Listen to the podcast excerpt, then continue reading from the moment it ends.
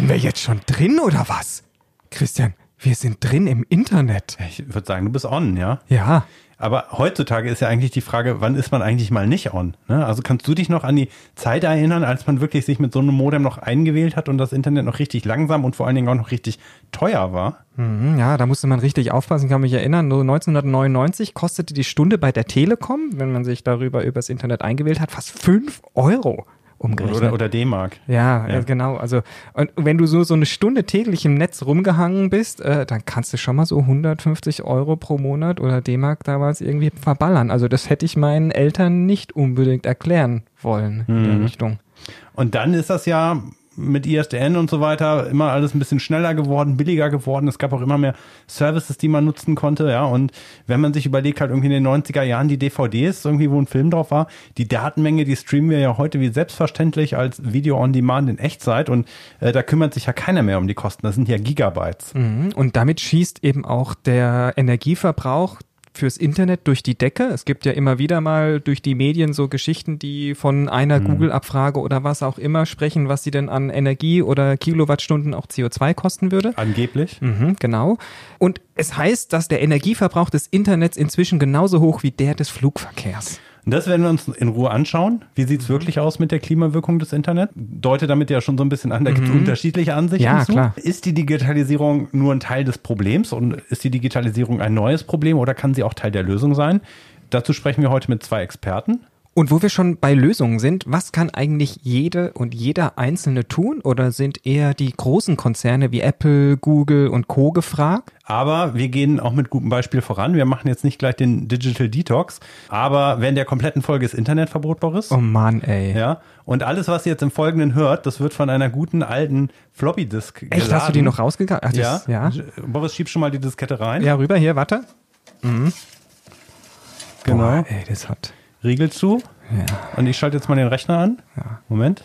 ja, Moment, ey. Da merkt man mal wieder. Oh, ey. Das dauert jetzt ein Das bisschen. dauert, ey. Das hat man vergessen, oder? Ja, Früher. Ah. Also ich sag, ich starte jetzt hier auch dann schon mal jetzt den Jingle einfach, weil das dauert mir hier echt zu lange. Wir legen mal los, ja. Konkrete Klimatipps und Wege aus dem Ökodschungel. Auch für Schlechtmenschen. King Kong Klima. Der Podcast aus dem Ökodschungel. Mit Boris Dembrowski und Christian Noll. Christian, du hattest im Vorspann schon angedeutet, dass es da scheinbar so ein bisschen unterschiedliche Aussagen gibt. Wie viel CO2 und Energie verbraucht denn jetzt eigentlich die Internetnutzung? Hast du dich da eingegraben und mal richtig uns Tacheles die besten Fakten auf den Tisch gelegt? Absolut. Ganz äh, brandheiß habe ich mir die aus der Stadtbibliothek geholt. Ja. Und äh, nein, also wenn man sich die unterschiedlichen Studien anguckt, die es gibt oder die maßgeblichen, hat man eine bestimmte Spannbreite. Ne? Also das, äh, das Internet je nach Studie zwischen 1 und etwa 4 Prozent der weltweiten CO2-Emissionen ausmacht. Das hängt aber sehr stark davon ab, was man da alles zurechnet. Ja, dazu gleich nochmal zu den Abgrenzungen ein bisschen mehr. Okay. Das werden in Westeuropa, wenn man davon ausgeht, dass wir in der Nutzung ein bisschen über dem globalen Durchschnitt wahrscheinlich liegen, für den individuellen Fußabdruck, der liegt ja in Deutschland so bei 10, 11 Tonnen, ähm, würden etwa eine halbe Tonne laut der Organisation Shift Project auf die Internetnutzung fallen. Das hängt natürlich dann auch wieder sehr stark davon ab, von der individuellen Nutzung, vom Energiemix, äh, in welchem Land die Server stehen und so weiter. Also jetzt beispielsweise, wenn Ökostrom genutzt wird, wenn jemand kein Heavy-User ist, wenn man selten neue Geräte kauft, dann kommt man natürlich besser weg. Und äh, andere ExpertInnen gehen eher davon aus, dass die Spannbreite dann irgendwo zwischen 30 und 500 Gramm liegt. Also der Energiemix aber hat ja wirklich bei der individuellen Nutzung eher einen sehr geringen Einfluss, weil wenn ich ein Smartphone zu Hause lade, ist das relativ wenig Energie, aber trotzdem, wenn ich es intensiv nutze, habe ich ja sehr viele Serveranfragen. Da kommen wir oder gleich noch zu, weil ähm, das ist gerade dabei, sich zu verändern. Ja. Was man aber vielleicht mal so ein bisschen kritisch betrachten muss, sind solche Vergleiche, die da oft angestellt Ja, mit dem Flugverkehr eben. Genau. So, ich sag's gleich schon mal an dieser Stelle, viele Zahlen, vor allen Dingen die mit den hohen Schätzungen, die haben sich ähm, als sehr fragwürdig erwiesen. Ja? Also man kann allenfalls von Spannbreiten sprechen, das hatten wir auch schon bei den Textilien. Ne? Also bei Baumwolle kann man jetzt halt nicht sagen, ist so oder so oder bei synthetischen Textilien. Äh, Man muss aber zu diesem Flugvergleich vor allen Dingen zwei Dinge sagen. Erstens, es sind eigentlich nur ein Prozent der Menschen auf der Welt, die regelmäßig fliegen. 80 Prozent der Menschen auf der Welt sind noch nie geflogen. Ja, hingegen haben rund die Hälfte der Menschen Zugriff zum Internet. Ach krass, ja. Ja, Das, das so, ist also von spannend. daher, ob es jetzt irgendwie ein oder fünf Prozent sind, das ist ein, ein Riesenunterschied, wenn man überlegt, wie viel das eigentlich genutzt wird. Ja, und der zweite Punkt ist, dass bei der Internetnutzung dann eben häufig auch alle Endgeräte mit eingerechnet werden, äh, inklusive deren Produktion. Mhm. Die Beim- Produktion auch. Hm, genau. Okay. Die Produktion des Smartphones, der Verbrauch des Smartphones und alles, Ja. was eben dahinter hängt an Netzwerk und Servern und so weiter. Und beim Fliegen macht man es eben nicht so. Und das hat beispielsweise das äh, schwedische Tech-Unternehmen Ericsson kritisiert. Im Flugverkehr werden nämlich nur die direkten Emissionen aus der Verbrennung der Treibstoffe betrachtet, aber beispielsweise eben nicht die Luftfracht und die militärische Nutzung und auch nicht, und das macht halt eben beim Flugverkehr sehr viel aus, die Klimawirkung in großen Flughöhen. Ericsson sagt dann eben in seiner Studie, wo die dann eben auch die Studie von dem Shift Project ziemlich auseinandernehmen, man könnte für den CO2-Ausstoß eines Fluges von Berlin nach Los Angeles, also Hin- und Rückflug, könnte man ein Smartphone 50 Jahre lang nutzen. Okay. So, und Ericsson sagt, das sind eher 1,4 Prozent der Treibhausgasemissionen und die setzen sie dann eben auch nochmal ins Verhältnis zur Wirtschaftsleistung des Internetsektors. Der steht nämlich für 6 Prozent der Weltwirtschaft. Mhm. Und beim Flugverkehr ist es halt wahrscheinlich deutlich weniger, weil also- auch weniger Leute fliegen einfach. Genau. Also Internet eher weniger, Flugverkehr eher mehr, ne, wenn man wirklich Äpfel mit Äpfeln vergleichen will. Das hängt natürlich sehr stark alles damit zusammen, wie viel Strom verbraucht wird, wo der Strom herkommt. Und Schätzungen gehen davon aus, dass, ja, kam gerade dieser Tage nochmal eine Studie raus, dass ein Prozent des weltweiten Stromverbrauchs für Rechenzentren genutzt wird. Das ist ja noch nicht der komplette Verbrauch des Ja. Internets, wenn ich alle anderen Sachen dazu rechne. Etwa 3,6 bis 5 Prozent des weltweiten Stromverbrauchs. Wenn man jetzt noch alle Endgeräte mit einbezieht, also Fernseher, die aber ja auch nicht nur online genutzt werden, dann kommt man auf 9 bis 10 Prozent in einzelnen Studien. Das entspricht in etwa der Jahresproduktion von 200 Großkraftwerken. Ne? So, also das, das ist so oder so, es ist eine Menge Strom. Ja, klar. Ja, dann gibt es eine Behauptung, das Internet, das verbraucht so viel wie das sechstgrößte Land der Welt. Ich bin schon da gestolpert, dass ich aus den Papieren, die Studien zitieren, das überhaupt nicht nachvollziehen konnte. Also es ließ sich keine Quelle finden, Ja. wo das auf einmal auftaucht. Und wenn ich ein Journalist wäre, Ja. ich hätte das nicht so einfach aufgegriffen, weil mit zweimal klicken merkt man dann auf einmal, hm, irgendwie führt das zu nichts. Das scheint irgendwie eine Behauptung zu sein. Und Ericsson sagt hingegen, das ist gar nicht so viel. Das ist äh, so viel wie die Niederlande. Das ist ja auch schon, ja, ist ein kleineres Land, äh, aber an, auf Rang 32, nicht Rang 6. Also 42 Terawattstunden und das würde dann halt eben 0,5 Prozent des globalen Stromverbrauchs entsprechen. Und die Niederlande, die stehen für 0,2 Prozent der Weltbevölkerung. Ah, egal. Aber es wird ja immer wilder, mehr Daten, mehr Verbrauch. Also ich sehe es ja bei mir selber irgendwie, ich habe mehr Geräte, jetzt habe ich auch mittlerweile irgendwie einen neuen Router und weil ich nicht in der letzten Ecke noch richtig Internet habe, habe ich noch ein neues System hier da installiert, das ich zwar programmiert habe, wann es an und ausgeht, aber wir haben doch mehr Geräte, wir haben mehr Verbrauch, wir haben gar kein analoges Fernsehen mehr beispielsweise, wir nutzen dann nur noch die Mediatheken. Also ich kann mir nicht vorstellen, dass es wirklich weniger wird oder Ja. stagniert oder sowas. Auch da kommt es darauf an, wie man rechnet. Wenn ich jetzt einfach nur das genutzte globale Datenvolumen raufrechne, komme ich zu sehr hohen Zahlen. Bis 2030 sagt hier das Shift Project, im besten Fall gibt es ein Wachstum von 8% pro Jahr, im schlimmsten Fall 23%. Das ist aber nur das absolute Worst-Case-Szenario. Da wird davon ausgegangen, dass Informations- und Kommunikationstechnik dann bis 50% Anteil am weltweiten Stromverbrauch haben wird. Im Best-Case-Szenario pendelt sich das etwa so bei 8% ein, wird aber immer noch deutlich steigen. Ne? So, dann gibt es noch so ein mittleres Szenario oder ein Szenario, von denen die eben ausgehen. Auch da wird der Stromverbrauch und wird, werden auch die Treibhausgasemissionen steigen, denn die Forscher gehen da hiervon aus, dass die Produktion erneuerbarer Energien nicht damit Schritt halten wird, wie sich dann eben der Strombedarf der Rechenzentren entwickeln wird. Ja? So, jetzt muss man aber auch sehen, dass diese Studie, auf der das mittlere Szenario ähm, fußt, die ist schon über fünf Jahre alt. Ja. Ja, und das ist ja eine Entwicklung, wo sehr schnell Dinge passieren. Und da sagt das Shift-Projekt äh, selber, dass dieses mittlere Szenario auch das eigentlich nur noch erreichbar sei, wenn eine, so nennen die das, digitale Nüchternheit eintritt. Digital Sobriety. Okay. Ja, das umgekehrt teilt man aber auch das schlimmste Szenario nicht. Ja, was ist digitale Nüchternheit? Das heißt eben, das Datenwachstum muss runter. Das ähm, liegt derzeit wohl bei 9% im Jahr. Das muss auf 1,5% runter.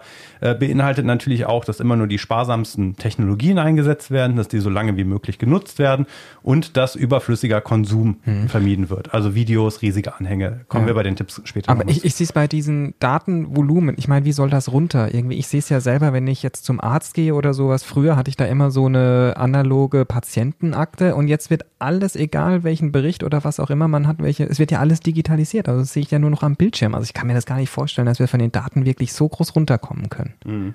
Also was man ähm, dann eben auch gemerkt hat, Ericsson ist da viel optimistischer und auch das wurde gerade nochmal bestätigt, dass während sich das Datenvolumen 2010 verzehnfacht hat, ist der Stromverbrauch und der CO2-Ausstoß des Sektors nahezu konstant geblieben, also nur leicht gestiegen.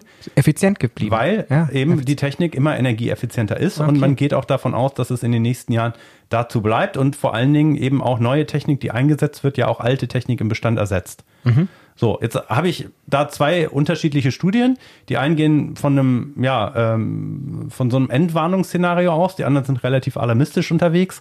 Ich sehe dahinter auch zwei Denkschulen, die hat man ja immer in der Diskussion. Na klar. Ne? Die eine sehr wachstumskritische, die sagt, okay, wir müssen auf Verzicht setzen und die andere, die eher eben auf ein sogenanntes grünes Wachstum und auf Effizienz setzt. Ja, ja und man muss natürlich eben auch sehen, ein Tech-Unternehmen wie Ericsson, die haben natürlich kein Interesse an einer schlechten Presse für seine Dienstleistung. Äh, NGOs und Presse halt hingegen, ja, die bauen ja schon auf spektakuläre. Ja, so wie unsere, wie unsere spektakulären Überschriften für die Folgen beispielsweise. Ja, genau. So, also, und ich würde mal sagen, wahrscheinlich liegt die Wahrheit irgendwo in der Mitte. Ja. Was glaubst du denn, Boris, wo wird denn eigentlich die Energie im Internet verbraucht? Zu welchen Anteilen? Zu Hause, Endgeräte, Rechenzentren, Netzwerke oder die Herstellung? Wie, wie glaubst du, teilt sich das auf?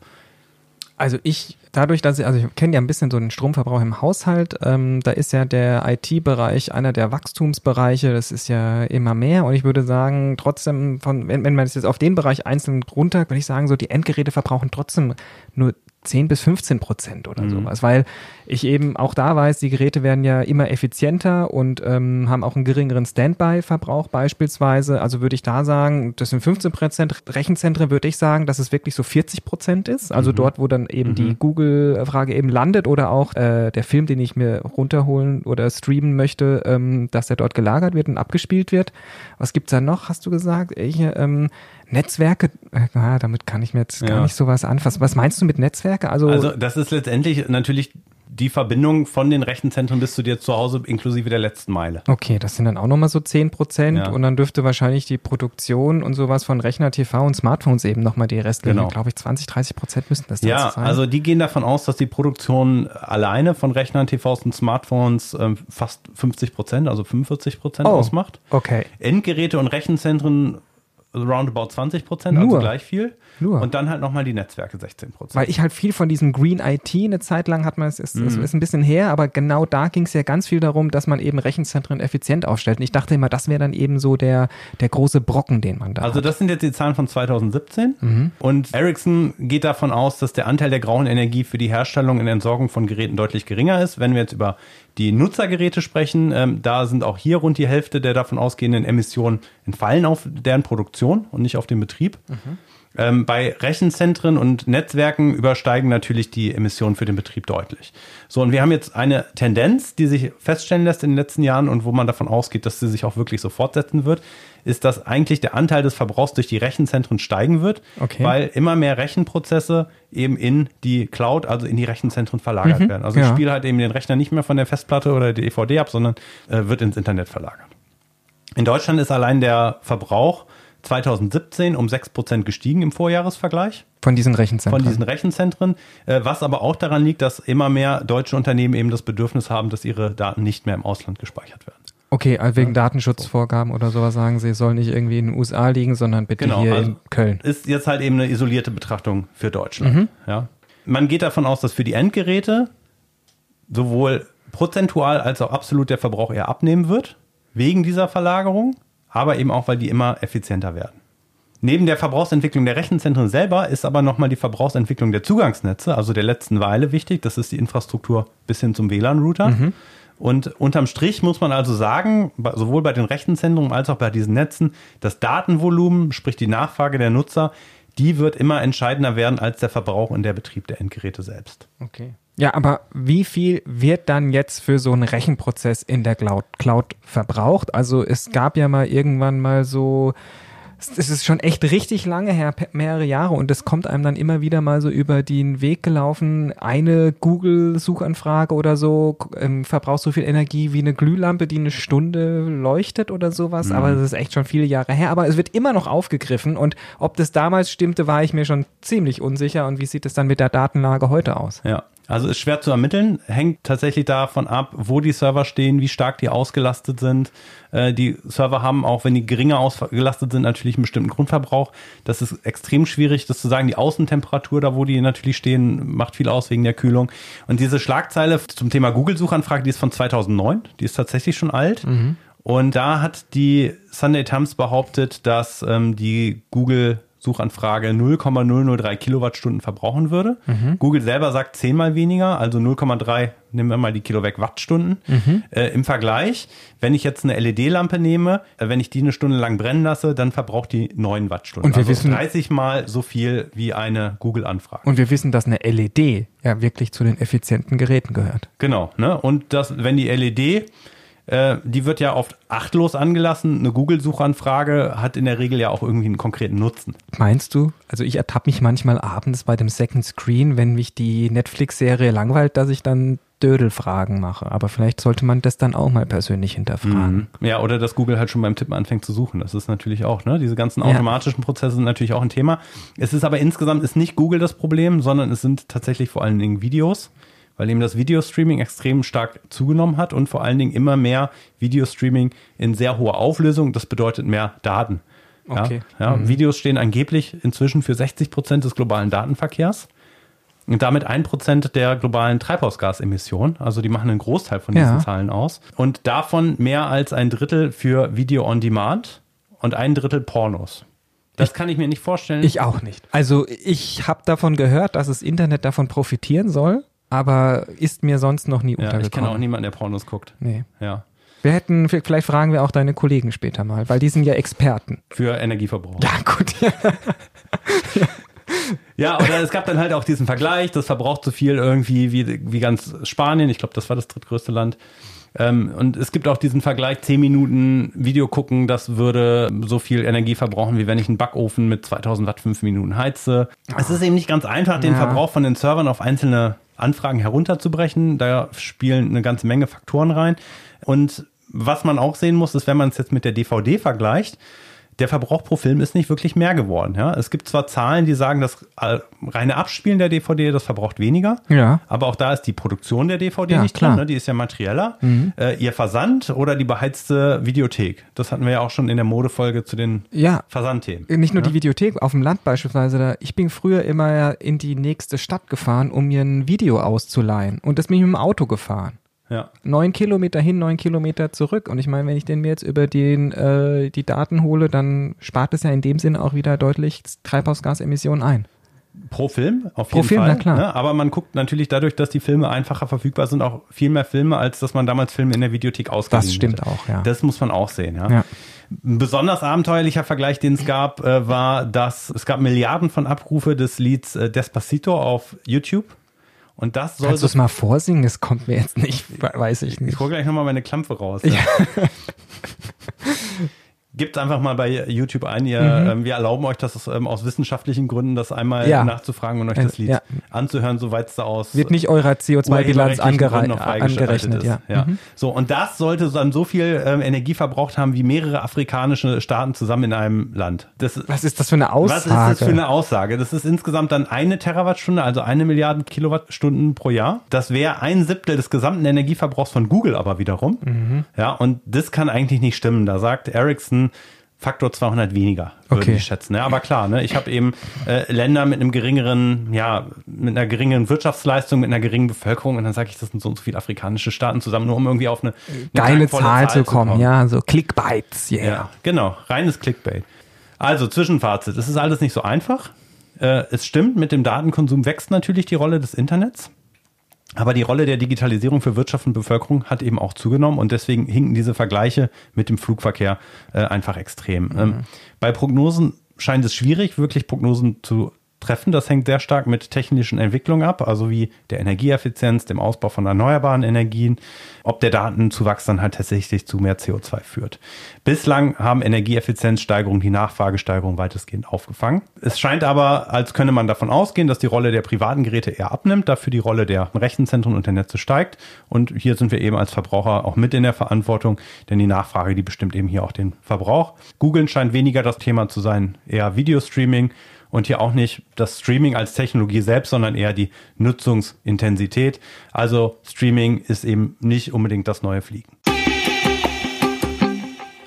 Jetzt haben wir sehr viel über mögliche Probleme der Digitalisierung gesprochen, aber ich finde, eigentlich hast du auch sehr viele gute Beispiele gezeigt, dass Digitalisierung auch die Lösung sein kann, dass Dinge effizienter werden. Also auch selbst die Rechenzentren wurden ja immer effizienter, darüber wurde mehr Nachfrage mhm. abge abgefangen und sowas. Also vielleicht sollten wir auch da mal drüber sprechen, dass der Übergang alter Industrie und Dienstleistungen zum Internet, kurz Digitalisierung, das Potenzial hat, rund 8 Milliarden Tonnen CO2 einzusparen. Mhm um vielleicht einfach mal so ein paar Beispiele zu nennen, mhm. äh, dass man sich das vorstellen kann, wie das passieren soll. Also ja. Telefonkonferenzen beispielsweise ja. sollen die Intensität von Geschäftsreisen jetzt bereits um 30 Prozent äh, reduziert haben. Mhm, kann ich mir in großen Konzernen gut vorstellen, vor allem dort, ja, in der Richtung. Ähm, das sogenannte Flatsharing ist 66 Prozent effizienter als die Unterbringung in einem herkömmlichen Hotel. Ne? Aber dann nur, wenn ich wirklich ein echtes Flatsharing mache und mhm. eben nicht die Wohnung dann irgendwie zweckentfremdet ja. werden. Also ich tatsächlich dann sage, ich habe ein Zimmer frei und das vermiete ich unter und dann muss ich eben pro ja. Person weniger heizen. Mhm. Carsharing-Dienste ja. ne, entlasten den Verkehr natürlich im Unterschied dazu, äh, ob jeder halt ein Auto hat. Vor allen Dingen wahrscheinlich auch in der Produktion der Fahrzeuge selber. Mhm. Und gerade bei der Landwirtschaft ähm, kann Digitalisierung helfen, dass man eben auch Düngemittel viel gezielter einsetzt und eben nicht mehr so mit der Gießkanne über ein gesamtes Feld geht. Precision Farming nennt sich das. Mhm. Ja, und in der Bevölkerung sieht man wohl auch eher die Vorteile. Da gab es eine äh, Befragung von dem Internetbranchenverband Bitkom. Äh, acht von zehn Bundesbürgern sind davon überzeugt, dass eine digitale Heizungssteuerung beispielsweise in Privatwohnungen dazu beitragen kann, dass der Energieverbrauch deutlich reduziert wird. Mhm. Knapp drei Viertel der Deutschen erwarten, dass eine digitale Verkehrssteuerung Staus vermeiden und so natürlich den CO2-Ausstoß reduzieren kann. Mhm. Und drei Viertel meinen auch, dass digitale und intelligente Stromnetze die Nutzung von regenerativen Energien wie Solar- und Windkraft befördern können. Ja, Jetzt ist aber natürlich die Frage, das kann alles eintreffen, das muss alles nicht. Mhm. Wovon hängt das ab, auf welche Zukunft wir zusteuern? Gibt es ja auch Untersuchungen. Genau. Es gibt Untersuchungen, die halt sagen, ja, ähm, die CO2-Emissionen können bis 2030 durch IKT um 20 Prozent gesenkt werden, wenn ich die alle zusammennehme. Aber es gibt eben noch ein paar Fragen, die sind noch wenig untersucht, äh, wie beispielsweise halt eben die Frage, löst äh, die Digitalisierung Nachfrageänderungen aus? Da gibt es noch relativ wenig Forschung wohl zu. Also wir haben ganz neue Produkte, ganz neue Dienstleistungen, ähm, die dazu führen, dass vorhandene Lösungen qualitativ besser werden, preiswerter werden, äh, aber dass sie eben auch dann stärker nachgefragt werden. Und ja. da ist dann halt die Frage, ähm, gibt es einfach nur eine ökologisch positive Substitution, also einen Ersatz von alten Technologien ja. oder neuen, oder kommt es zu einem Mehrverbrauch? Ja. Ja, oder eben auch, ähm, gibt es Verschiebungen national und international in den Produktionsprozessen? Auch das ist natürlich wichtig. Es hängt insgesamt auch stark vom politischen Rahmen ab. Die Digitalisierung des Lebens kann den Energieverbrauch in Europa bis 2030 entweder um 5% senken oder 11% steigern laut einer Studie des Fraunhofer Instituts EASY. Mhm. Das ist dann wieder so ein bisschen jeweilige Szenarien, die sagen, was passieren könnte und in dem Sinne wird es mehr oder es wird weniger. Ist halt wirklich schwierig einfach. Genau, aber die Politik hat einen erheblichen Einfluss darauf. Ja, total. Das ist ja die Kernaussage dieser Studie. Mhm. Und ähm, die Politik will sich auch damit befassen. Im UBA soll beispielsweise eben ein eigenes Fachgebiet eingerichtet werden, Digitalisierung und Klimaschutz. Im Umweltbundesamt äh, gibt es sozusagen genau diesen Bereich und die haben schon mehrere Veranstaltungen auch durchgeführt rund um das Thema Digitalisierung. Es gab da auch einen Fördertopf für Organisationen, die sich darauf beispielsweise mit eigenen Projekten bewerben mhm. können. Mhm. So, in der letzten Zeit hatten wir richtig schlechte Nachrichten meistens und ganz spaßbefreite Zonen. Heute geht's positiv in die Zukunft. Es geht ja um Digitalisierung. Alles wird besser. Ja, Netz- und Breitbandausbau steht vor der Tür. Nicht überall. Zum Beispiel nicht überall in Brandenburg. Aber wir haben ja zwei Gäste jetzt für ein Interview eingeladen. Das sind Kollegen von dir, Christian. Das sind Kai Schink und Martin Bornhold. Du kennst sie. Die arbeiten mit dir bei der DENEF. Und stilecht haben wir sie nach Brandenburg geschickt, wo es kein Internet gibt und die müssen beide jetzt in einer Telefonzelle unseren Anruf entgegennehmen. Um Strom zu sparen. Und wir rufen jetzt auch nicht mit dem Handy an, nee. sondern fangen einfach schon mal an zu wählen. Ja, warte, Achtung, ich muss erstmal, es dauert lange. Das ist echt mit einem Wählscheibentelefon. Ja. Ich hoffe, die Nummer ist nicht zu lang. Ist 003. ja, willst du jetzt sagen, weil dann rufen nachher die ganzen Leute auch dort an. Darfst nicht laut sagen. Dass du gleichzeitig wählen und quatschen kannst, das ist auch eine Leistung. Ja, das dauert ja lange, bis hier, Achtung, die nächste Zahl. Ey. Oh, Mann, ey. Das so. dauert ja lange, ewig. Jetzt musst bloß nicht verwählen. Ja. Okay. Jetzt tut es.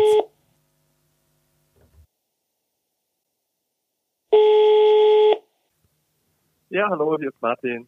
Hallo, hier ist Kai. Hi, hier sind Boris und Christian von King Kong Klima. Schön, dass ihr Zeit habt.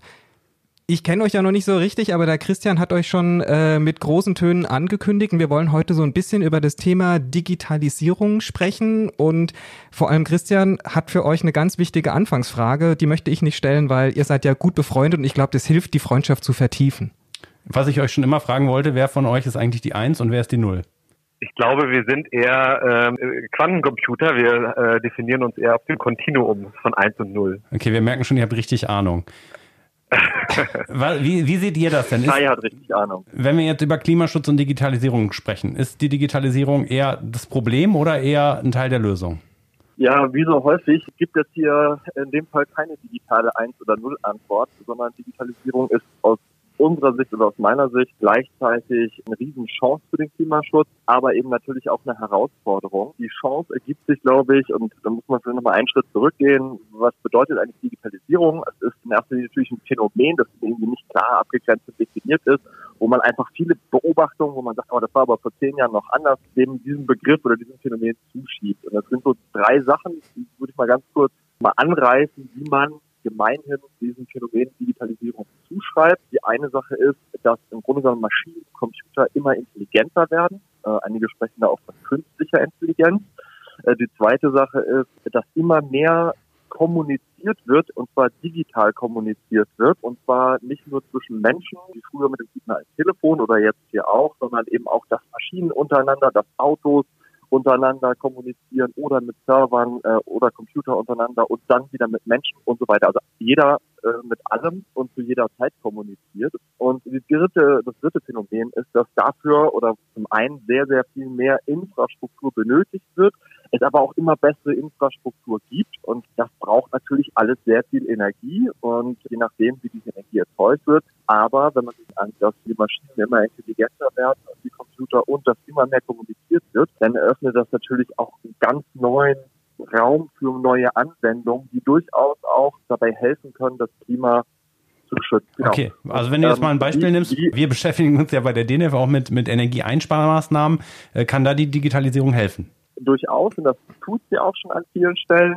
Zum Beispiel, was bringt es, wenn immer mehr kommuniziert wird und auch immer die Maschinen immer intelligenter werden? Das bedeutet zum Beispiel, dass wenn ich jetzt eine Siedlung habe mit mehreren Gebäuden, und ich habe an einigen Gebäuden sind, sind das mit oben drauf Solarzellen. Äh, das eine Haus hat vielleicht eine, eine Wärmepumpe, also eine Heizung, die elektrisch funktioniert. Der andere Nachbar, der hat vielleicht ein Elektroauto. Und mithilfe eben der Digitalisierung können all diese Verbraucher und Erzeuger sehr intelligent miteinander verknüpft werden. Also intelligenter, und, äh, als die Nachbarn das selber können. Genau. Und eben auch vor allen Dingen viel bequemer. Und das ist ja eines der großen Probleme beim Klimaschutz, beim Energiesparen ist ja, dass es alle Möglichkeiten eigentlich heute schon gibt und darüber habt ihr auch schon viel gesprochen, aber dass die eben häufig nicht genutzt werden, weil es einfach bedeutet, dass es Kosten sind, dass man sich damit auseinandersetzen muss, dass es irgendwie anstrengender ist, dass es einfach unbequem ist. Und da können Computer und Digitalisierung uns helfen, dass die viele Arbeiten für uns übernehmen, Energie zu sparen, wo wir selbst einfach nicht dran denken oder zu faul oder zu bequem sind. Mhm. Ein weiteres Beispiel zum Energiesparen haben wir im Büro letzte Woche gerade eingebaut, ein intelligentes Thermostat, also mit dem man die Heizung steuert.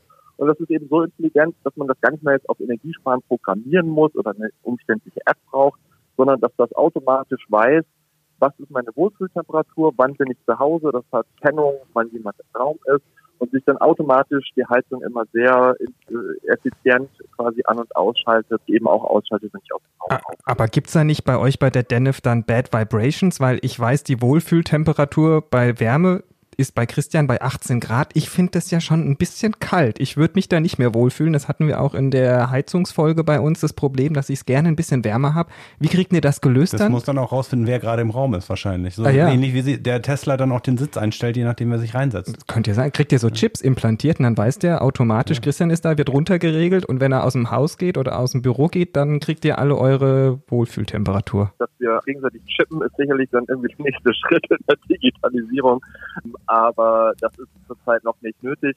Äh, man kann natürlich auch jederzeit noch manuell nachregeln. Das ist, glaube ich, auch immer ganz wichtig, hm. dass eben sozusagen nicht die Maschinen die Herrschaft übernehmen, sondern dass man Möglichkeiten hat, dann manuell noch mal ein bisschen runter und raufzuschrauben. Aber die Grundeinstellungen gehen natürlich mal auf. Und vielleicht auch noch mal kurz eine Zahl zu nennen. Es gibt eine sehr interessante Studie auch vom Bundesumweltministerium und da wird geschätzt, dass bei einer optimalen Ausschöpfung auch bis 2025 äh, jedes Jahr durch Digitaltechniken 50 äh, Millionen Tonnen CO2 gespart werden können. Und insbesondere der Bereich Energieeffizienz hat da vor allem auch das größte mhm. Potenzial, das mit digitalen Techniken auch zu heben ist, mhm. mit 11 Millionen Tonnen. Und das sind eben, was Martin noch angesprochen hat, eben digitale Daten, die Automatisierung, also Robotik-Drohnen, 3D-Druck, Vernetzung und eben auch die Nutzerschnittstellen, mhm. ähm, wo, um sozusagen den Kreis wieder zu unserem neuen Heizungssystem äh, zu, zu schließen. Die DNF beschäftigt sich ja auch mit Politik und es ist ja auch die Frage, was muss der Einzelne tun, wo muss die Politik aktiv werden? Kann die Digitalisierung denn auch der Politik helfen, die Menschen dazu zu bringen, mehr Energie zu sparen, klimafreundlicher zu werden? Ja, selbstverständlich und das muss sie auch und äh, ich gehe davon aus, aus, dass sie das mit einiger Verzögerung auch wird vielleicht mal so ein ganz konkretes Beispiel. Es gibt ja mittlerweile sehr, sehr viele Förderprogramme, äh, die die Bundesregierung rausgibt, damit jeder zu Hause, wer zum Beispiel sein Haus sanieren möchte oder eine Energieberatung haben möchte, da gibt es ja sehr viel, sag mal, Staatsknete obendrauf, mhm. damit man das nicht alles selber bezahlen muss und dann damit quasi Anreiz bekommt. Das ist aber eben, sag mal, zu einem großen Teil diese Förderungen beantragen, geht teilweise schon übers Internet. Aber äh, am Ende des Tages wissen viele Leute noch gar nicht, dass es diese Förderung gibt, welche Förderung für sie funktioniert, etc. pp. Und da wäre ja zum Beispiel eine Idee, dass wenn sehr viel mehr auch Online-Medien zum Beispiel nutzt, um diese Förderung bekannt zu machen und vor allen Dingen, wenn ein, jemand einmal eine Förderung, äh, sich ein neues Fenster eingebaut hat, sich das hat fördern lassen, dass er dann eben künftig auch danach noch Werbung bekommt oder den Hinweis bekommt von der Regierung, Mensch, andere Leute, die ihre Fenster saniert haben, haben auch sich noch eine neue Heizung besorgt oder haben sich noch eine PV-Anlage aufs Dach gebaut. Also ähnlich wie bei Amazon, Kunden, die das bestellt haben, haben auch das gemacht, ähm, dass man sowas noch viel, viel intensiver nutzt. Und das muss man leider auch sagen, die Datenlage äh, in vielen Bereichen, sei es jetzt im Gebäudebereich, in der Industrie, ist erschreckend schlecht für die Regierung. Das heißt, man weiß gar nicht, was Unternehmen und was Gebäude dann wirklich verbrauchen oder was heißt, die Datenlage ist schlecht. Genau, und wo die Potenziale stecken hm. in den Gebäuden etc. Und hm. da kann man viel machen, ähm, dass eben solche Datenlagen einfach verbessert werden und dass das auch automatisch immer mit abgefragt wird, damit am Ende auch die Politikinstrumente besser passen auf die Hindernisse, die die Menschen davon abhalten, Energie zu sparen. Ja, und jetzt auch, wenn du schon angesprochen hast, Fenstersanierung beispielsweise, das ist ja manchmal so ein Tröpfchen-Ding. Also die Leute fangen mit den Fenstern an, lassen es dann erstmal sein und dann kommt vielleicht die Wärmedämmung oder sowas. Ich meine, im besten Fall ist es doch so, dass du so eine Haussanierung oder vielleicht so eine ganze Siedlung oder einen Straßenzug in einem Abwasch irgendwie in großes Gebäude sanierst. Gibt es da schon Produkte oder digitale Unterstützung, damit sowas eben schneller, besser, effizienter, kostengünstiger geht, als wenn man da wieder irgendwie einen Energieberater und 15 Beratungen und 20 verschiedene Firmen dran setzt, was ja heutzutage dann einfach ein Mammutprojekt ja auch ist. Ja, das ist vollkommen richtig. Ähm, da gibt es tatsächlich einige Start-ups auch in dem Bereich interessanterweise, die sich genau mit dieser Fragestellung beschäftigen. Also wie kann ich zum Beispiel eine Gebäudesanierung oder eine Quartierssanierung schneller, günstiger, effizienter und einfacher machen Hausbesitzer, weil man muss sich ja auch überlegen, wenn man ein Haus hat, dann macht man, dann saniert man das wahrscheinlich einmal oder zweimal in seinem Leben und ist da also kein Profi drin. Das heißt, man braucht da, man, es muss eigentlich möglichst einfach sein. Und ein Startup, Startup, das die Idee kommt dazu aus den Niederlanden, da hieß das Energiesprong. Das ist, Energiesprong ist dann eben hier in Deutschland auch untersucht worden von der Deutschen Energieagentur. Und jetzt gibt es ein Startup, EcoWorks, das sich genau mit der Frage beschäftigt, kann man nicht, ich sag mal, im äh, finalen Ausbaustadium dieser Idee eine Drohne losschicken, ein altes, sanierungsbedürftiges Haus einfach abscannen mit der Drohne, Die Daten gehen in eine Fabrik. Die Fabrik baut quasi ein, eine bessere Hülle für dieses Haus mit, mit eben besserer Technologie. Dann kommt das auf dem LKW angefahren und wird dann innerhalb von einer Woche mit fertigen Teilen komplett montiert und danach ist das Haus fertig. Also es produziert am Ende mehr Energie, als es äh, verbraucht. Diese Ansätze gibt es schon. Es ist natürlich noch ein Stück im Weg, den wir gehen müssen, aber ich glaube, da geht das hin. Es muss vor allen Dingen, ähm, egal was wir machen, ob es jetzt vom, vom Lampentausch bis zur Vollsanierung Gebäude, Energiesparen und Klimaschützen muss halt einfacher werden. Und da gibt es eben äh, viele technologische oder Digitalisierungsansätze, die da mhm. Insgesamt, ich glaube, eine Liste, Kai, von 150 Startups, die sich mit ähnlichen Fragen im Bereich Energieeffizienz auseinandersetzen. Genau, also da gibt es einfach eine sehr große Dynamik auch in dem Markt und ich glaube, wer jetzt sozusagen nicht gleich sein, sein ganzes äh, Wohngebäude komplett sanieren möchte, sondern sagt, ich möchte eigentlich erstmal vielleicht auch in der Keller sozusagen anfangen bei der Heizung und da gibt es auch auf Einzeltechnologie eben auch viele äh, Ansätze, wo gesagt wird, gut, der klassische Handwerker ist, man hat vielleicht auch andere Dinge zu tun oder kennt sich da vielleicht auch nicht so gut aus und wir sehen bei Startups, dass die einfach digitale Techniken und äh, Standardisierung nutzen, um auch kleinteilige Einsparungen für den Kunden zu holen und trotzdem damit Geld zu verdienen. Da, da äh, tun sich wirklich viele Startups als Spezialanbieter beispielsweise beim Pumpentausch äh, hervor, die sich einfach hochgradig skali äh, das, ihr Geschäft digital skalieren und beispielsweise Pumpentausch, Heizungstausch dann auch als Massengeschäft im Keller betreiben. Also da muss dann nur noch digital das Typenschild einmal eingelesen werden mit dem Smartphone und schon hat man ein automatisiertes äh, sicheres Angebot ist auf dem Handy hm. und hat da eben. Okay, sprechen wir mal über Unternehmen. Ähm, die werden ja auch immer digitaler. Also die ähm, Internetwirtschaft äh, ist ja ein wichtiger Wirtschaftszweig inzwischen. Äh, die stehen aber eben auch am Pranger, dass sie zu viel Energie und damit eben auch zu viel Treibhausgase verursachen. Wie können solche Unternehmen, beispielsweise IT-Dienstleister oder auch Hersteller von IT-Produkten, wie können die klimafreundlicher werden? Mhm. Ich sag mal so, in diesem Ökosystem gibt es eigentlich zwei ganz große Komponenten. Das eine sind die Betreiber von Rechenzentren und von Infrastruktur, also die auch diese Funktürme bauen, also sagen wir mal eine Telekom oder ein Vodafone oder eben die diese Rechenzentren betreiben. Da findet ja tatsächlich der Energieverbrauch statt. Es werden immer größer, immer mehr Rechenzentren, es wird immer mehr Energieverbrauch. Und die können natürlich einiges tun, um diesen Energieverbrauch zu senken. Oder wenn man jetzt zum Beispiel Rechenzentren betreibt, Rechenzentren sind ganz, ganz viele Computer hintereinander, die erzeugen sehr viel Wärme. Und ähm, bisher war das häufig so, dass man dann nicht nur sehr viel Strom braucht, um diese Computer laufen zu lassen, die dann Wärme erzeugen, sondern man brauchte dann eben nochmal zusätzlich Strom, äh, um Kühl, quasi Klimaanlagen zu installieren in diesen Rechenzentren, die dann das alles wieder runtergekühlt haben, damit die Rechner auch gut funktioniert haben und sich nicht überhitzt haben. Hm. Und da ist man zum Beispiel jetzt an einem Punkt, wo man sehr intensiv äh, überlegt, ob man diese Wärme nicht einfach quasi wegschmeißt oder runterkühlt und mit viel Energieaufwand nochmal weiterkühlt, sondern ob man diese Abwärme, wie das so schön heißt, ja, dieser Wärmemüll, wie man auf Englisch sagt, Waste Heat, ähm, ob man den nicht zum Beispiel nutzen kann, um eine Schule, die nebendran ist, äh, mit dieser Wärme dann zu heizen. Wenn eine Fabrik nebendran ist, die eben Wärme braucht zum zum Beispiel Trocknen, äh, von ob man dann diese Wärme dafür nicht äh, besser nutzen kann, statt sie einfach wegzuschmeißen. In unserem ähm, Büro stand auch immer so ein kleiner Server und ähm, den haben wir jetzt Gott ja. sei Dank ja ausgemustert, aber ich habe da immer meine Regenklamotten getrocknet. Also so, wenn ja, ich, ich komme immer mit dem Fahrrad. Ich komme ja immer mit dem Fahrrad und wenn es nass war, habe ich mich mhm. immer gefreut, weil das Zeug war innerhalb von einer Stunde trocken. Ja, sowas, genau. Das Zweite ist, und das ist aber das weitaus größere Problem, ähm, so wie ich die Diskussion bis jetzt verstanden habe, dass die, diese Infrastruktur ja auch nur die Nachfrage bedient. Und da geht jetzt auch die Diskussion hin, kann, was kann Netflix zum Beispiel tun? Das, das ist eben der zweite große Hebel. Also so Green Code, also der, die, Software besser zu machen, dass mhm. sie einfach weniger Energie verbraucht für eine Folge, aber eben natürlich auch die Rechenzentren effizienter zu machen.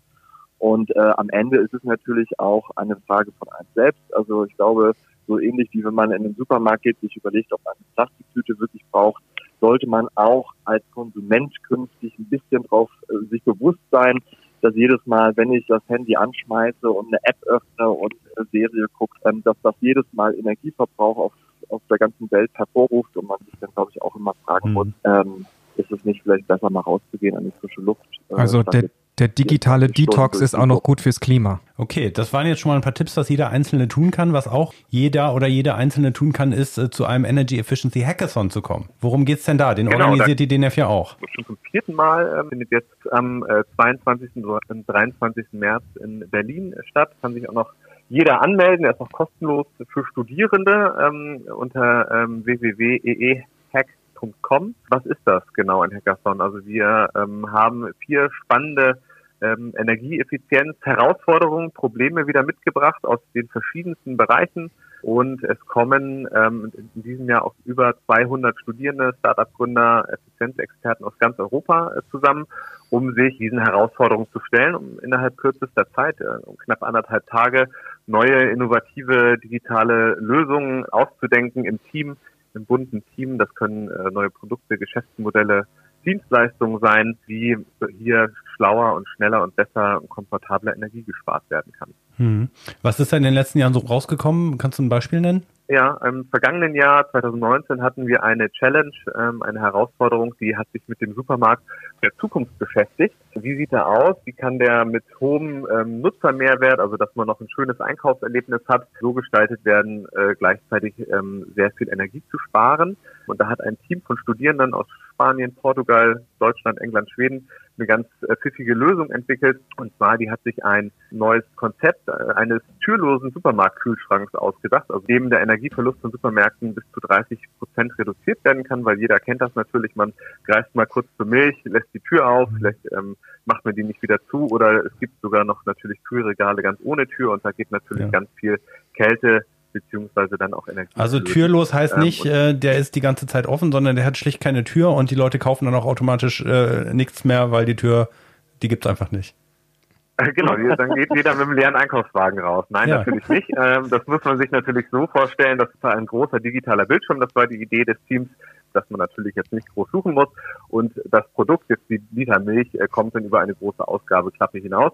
Und das hat ein Unternehmen, das sich äh, damit sozusagen damit sein Geld verdient, so, da gehe ich mir überzeugt, dass sie darüber jetzt äh, eine Masterarbeit äh, schreiben lassen von einem Hacker, der davor noch im Team war und äh, hat jetzt erst vor kurzem bei dem angefangen, um das dann noch weiter äh, auszufeilen, weil sie gesagt haben, jo, das klingt gut und das würden wir gerne weiterverfolgen. Wunderbar. Okay, danke. Cool. Habt ihr Bock, am Ende jetzt noch ein kleines ähm, Spiel zu machen?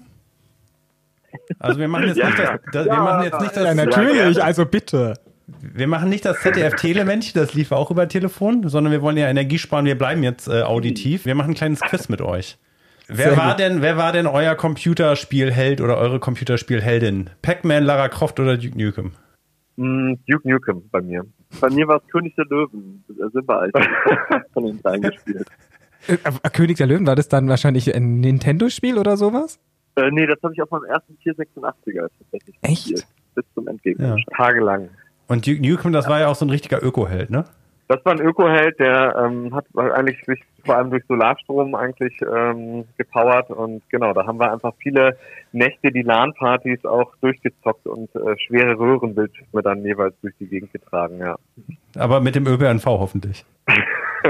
ähm, ja, auch, bestimmt. Okay, jetzt kommt eine Quizfrage und zwar, welches Computerspiel das sind Computerspiele von 2017, aber das sind Titel, die euch wahrscheinlich was sagen. Braucht am meisten Energie. Need for Speed Rivals, ein Autorennen. World of Warcraft, das ist so ein Rollenspiel. Oder FIFA 17, also Fußball. Am meisten Energie, wenn man es eine Stunde lang spielt. Ich würde sagen FIFA. Hätte ich auch gesagt, aber dann sage ich ähm, World of Warcraft. Das war gar nicht schlecht. Also FIFA verbraucht tatsächlich am meisten und auf Platz zwei ist World of Warcraft. Finde ich krass, weil World ja. of Warcraft ist ja so ein Online-Rollenspiel und ich dachte, da gehen halt auch einige Server die ganze Zeit ja. online. Aber das ist für eine Stunde immer noch 0,168 Kilowattstunden für World of Warcraft, 0,186 für FIFA. Hm. Was glaubt ihr denn, was ein C64 im Verhältnis dazu verbraucht hat? Mehr oder weniger? Also wenn ich jetzt mit Floppy Drive und Monitor schwer zu sagen. Ich sag mal die Hälfte weniger. Nein, die haben, da, die haben noch sehr viel Energie verbraucht, die alten Computer, würde ich jetzt sagen. Also allein die Bildschirme.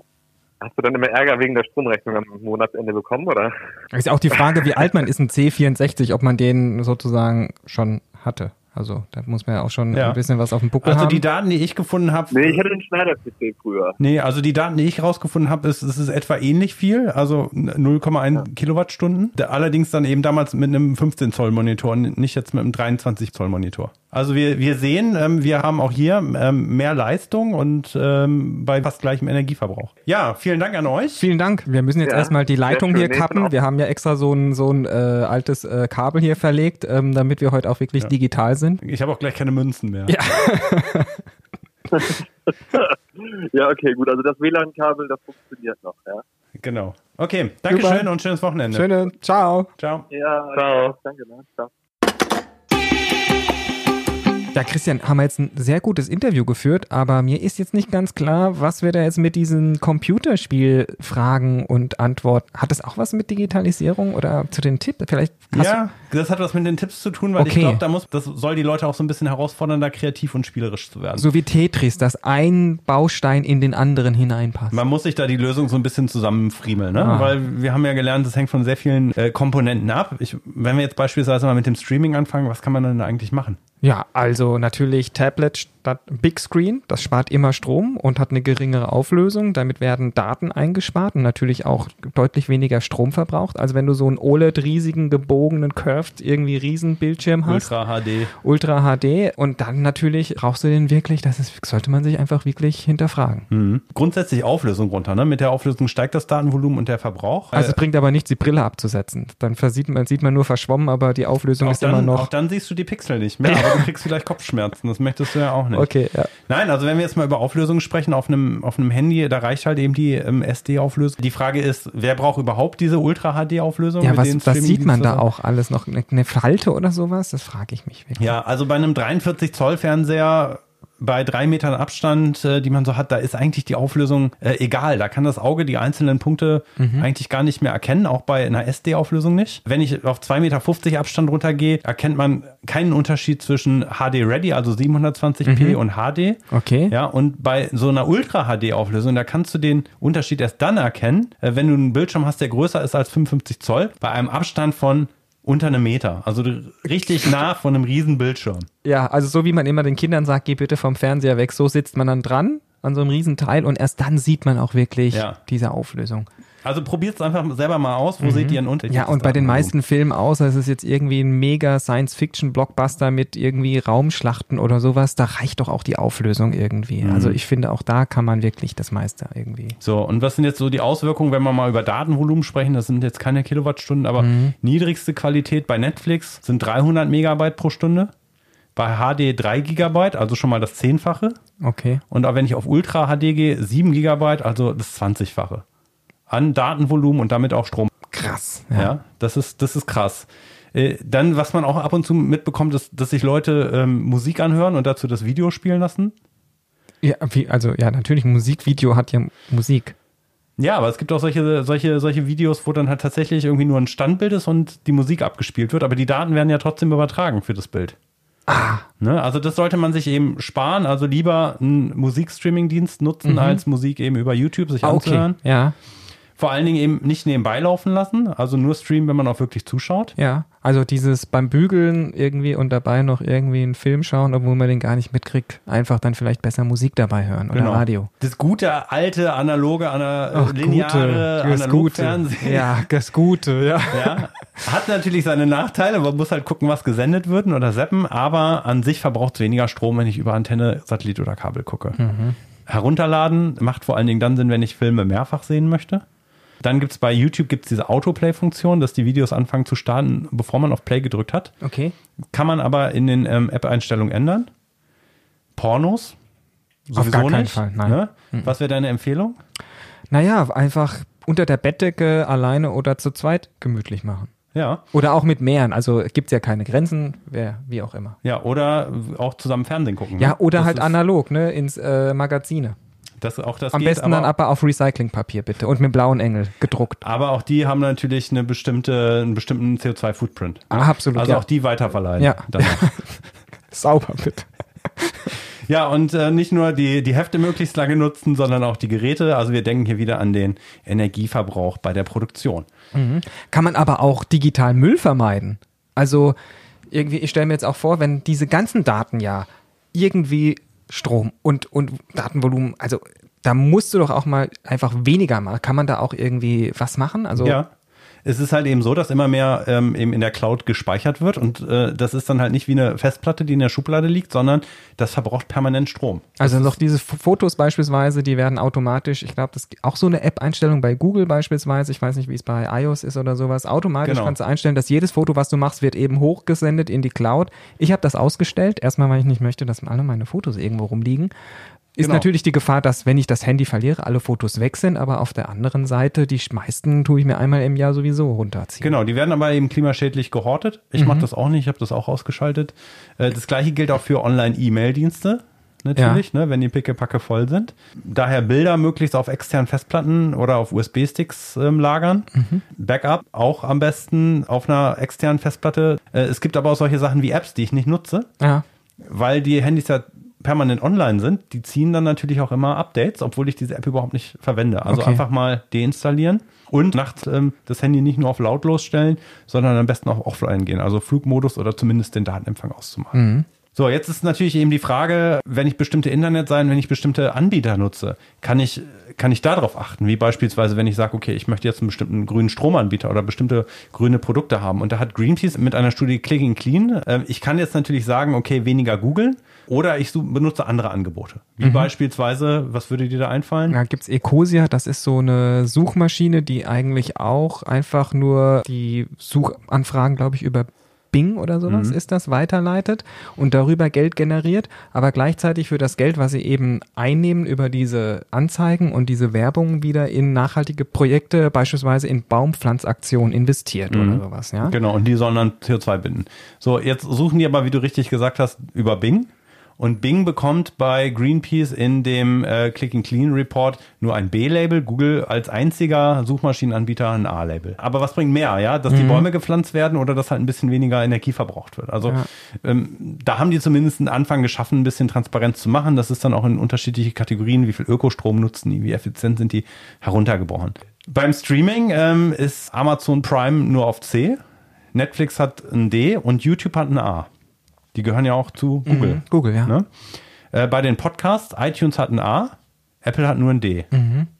Bei Social Media, Facebook und Instagram haben ein A, Pinterest und Twitter ein F. Ein F, Ja, das ist, also, Google und Apple haben anscheinend richtig äh, in Effizienz von und Ja. Netzwerken und an die Nutzung von Erneuerbaren. So, und wenn wir jetzt über Messaging-Dienste sprechen, äh, auch da ist äh, iMessage, die zu Apple gehören und WhatsApp, die zu Facebook gehören, haben ein A, Skype hat nur ein B.